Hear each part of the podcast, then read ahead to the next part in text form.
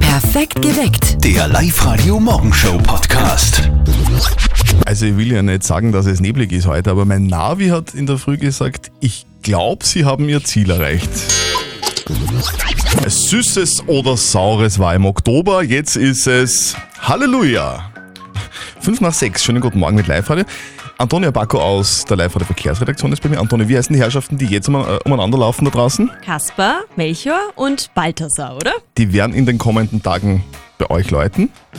Auch an der Wohnungstür von unserem Kollegen Martin. Wohnungstür. Das wäre wichtig.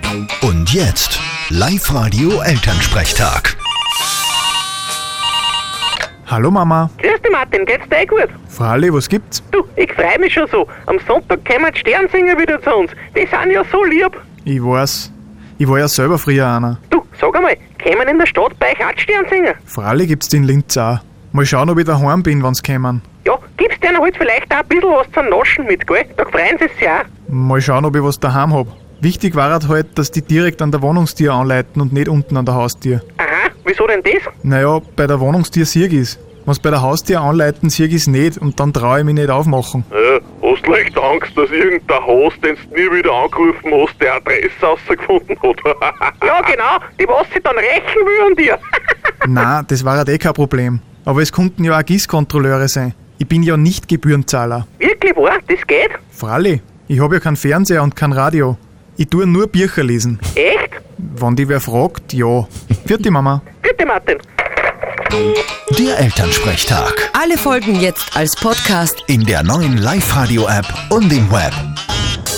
Also ich kann das bestätigen. Das macht auch bei uns im Sender der Martin. Der liest nur Bücher und schreibt ausschließlich mit Entenfedern auf Papyrosollen.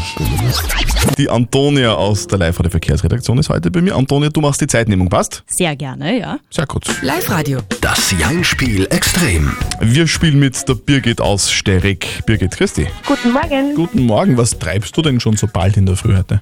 Ich trinke heute meinen Kaffee und mache mir dann auf den Weg in die Arbeit. Musst du Donnerstag und Freitag arbeiten sozusagen. Richtig, genau. Und was arbeitest du, wenn ich fragen darf?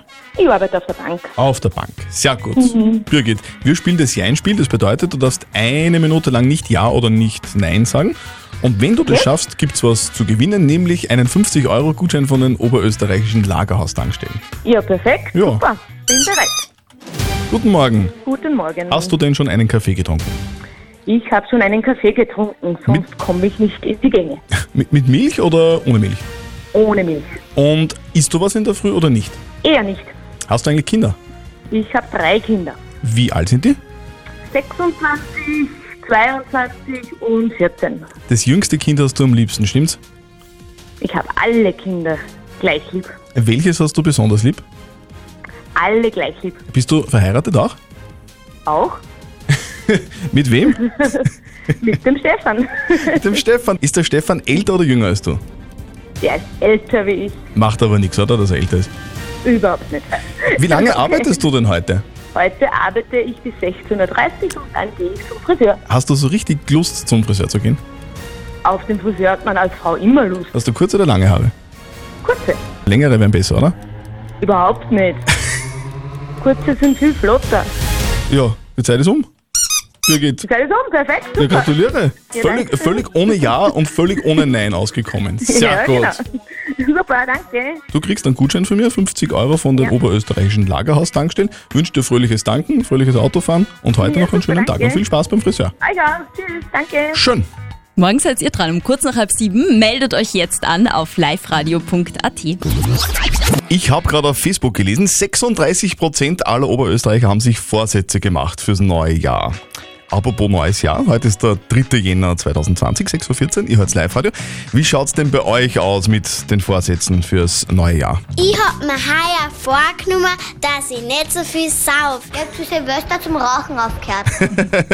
Ja, das merkt man auch gleich an der Stimme, gell? da klingt man viel jünger. Sehr lobenswert. Wer hält denn das durch, Antonia? Hast du dir Vorsätze gemacht eigentlich? Nein, aber bis jetzt halte ich es recht gut durch. Ja, das ist dann leicht. Ja.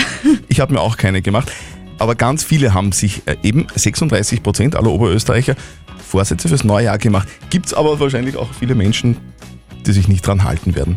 Seid ihr vielleicht einer oder eine, derjenigen, die sich nicht dran halten werden, gehört ja auch zu den Willensschwachen. Die Julia aus Buchenau ist am Telefon.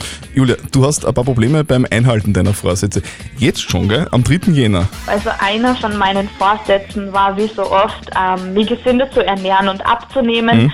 Und naja, das hat jetzt in den ersten Tagen nur nicht so gut funktioniert. Also sparen wir den Vorsatz vielleicht doch eher für nächstes Jahr. Ja, das wäre gescheit. Also am 3. Jänner schon die Vorsätze gebrochen. Ist schnell gegangen. Also mein Vorsatz fürs Jahr 2020, mehr Sex im neuen Jahr.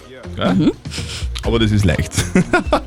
Zweimal wäre dann schon doppelt so viel als letztes Jahr. CNN, BBC, Al Jazeera und weiß der Kuckuck, wer noch aller, berichten darüber, darüber, was in Oberösterreich gerade geschieht. Es ist eine Premiere und bisher hat äh, auch wirklich niemand für möglich gehalten. Wir kriegen das allererste Mal eine Bundesregierung, die aus ÖVP und Grünen besteht. Wir dürfen Ihnen, sehr geehrte Damen und Herren, heute ein Programm präsentieren, das insgesamt 300 Seiten stark ist. Kurz und Kogler, also nach 102 Jahren in Österreich wieder mal K und K.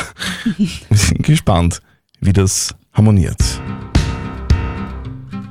Türkis und Grün. Leicht, leicht haben wir es uns nicht gemacht. Türkis und Grün. Ich bin mehr als nur zufrieden. Türkis und Grün. Anders als gewöhnlich. Wir haben ganz bewusst das Beste aus beiden Welten vereint. Türkis und Grün. Das hat es noch nie gegeben. Türkis und Grün. Dass wir das noch erleben. Türkis und Grün. Jetzt schau mal, wie lang's geht. Ob's gut geht. Und ob wir bald wieder wählen. Wenn Zukunft aus Mut gemacht wird, dann gehört hier auch ein Wille dazu. Kaspar, Melchior und Balthasar kommen heute auch vielleicht zu Antonia aus der live Verkehrsredaktion. Schauen wir mal. Schauen wir mal. Bringt uns zur folgenden Frage der Moral, die wir heute bekommen haben von der Ulrike. Die Ulrike schreibt uns, ich bin heuer wieder ehrenamtlich mit den Sternsingern unterwegs und da habe ich schon erlebt, dass wir wo angeläutet haben, wir am Fenster noch jemanden gesehen haben, beziehungsweise in der Wohnung Licht gebrannt hat, aber es hat niemand aufgemacht. Ist es okay, wenn man die Sternsinger einfach nicht ins Haus lässt? Ihr habt in den letzten Minuten über diese Frage der Moral über WhatsApp abgestimmt und ich sage mal so, wir haben ein sehr eindeutiges Ergebnis. 98% von euch sagen, nein, man muss den Sternsingern nicht die Genau. Tür aufmachen. Eben, hätte ich auch gesagt, das entscheidet immer noch ich, Ja, wem, eben. wem ich die Türe Ich aufmache. hätte es irgendwie nett gefunden, aber offensichtlich bin ich da die Einzige. Die Daniela zum Beispiel, die schreibt, es ist ja keine Pflicht, die Türe zu öffnen, vielleicht ist der Zeitpunkt unpassend. Der Jakob schreibt, ich habe selbst einen Sohn, der auch schon als Sternsinger unterwegs war und der hat das auch schon erlebt. Für ihn war es aber nicht schlimm, weil den Kindern vorher schon gesagt wird, dass es sein kann, dass manche die Türe nicht aufmachen. wenn man die Entscheidung eben selber trifft. Richtig. Was sagt unser Experte Lukas Kehlin von der katholischen Privatuniversität Linz dazu? Es ist beides. Ihr gutes Recht und gemein, in Anführungszeichen. Niemand kann gezwungen werden, die Türe für die Sternsinger aufzumachen. Und es kann ja auch sein, dass man gute Gründe hat, nicht aufzumachen, weil man gerade bei einer intensiven Beziehungstätigkeit ist, wie Sex oder Streit, bei dem man nicht gestört werden will. Auch nicht durch die Sternsinger. Andererseits ist das Sternsingen eine schöne altruistische Tradition für wohltätige Zwecke zu sammeln und insofern ärgerlich, wenn man zum Beispiel im fünften Stock Licht sieht, einem die Haustür aufgemacht wird, aber die Wohnungstür dann nicht. Ja, so schaut's aus. Also, liebe Sternsinger, wenn ich nicht aufmache heute, im Nachhinein dann aber vielleicht per Erlagschein spende, dann war ich gerade in einer intensiven Beziehungstätigkeit.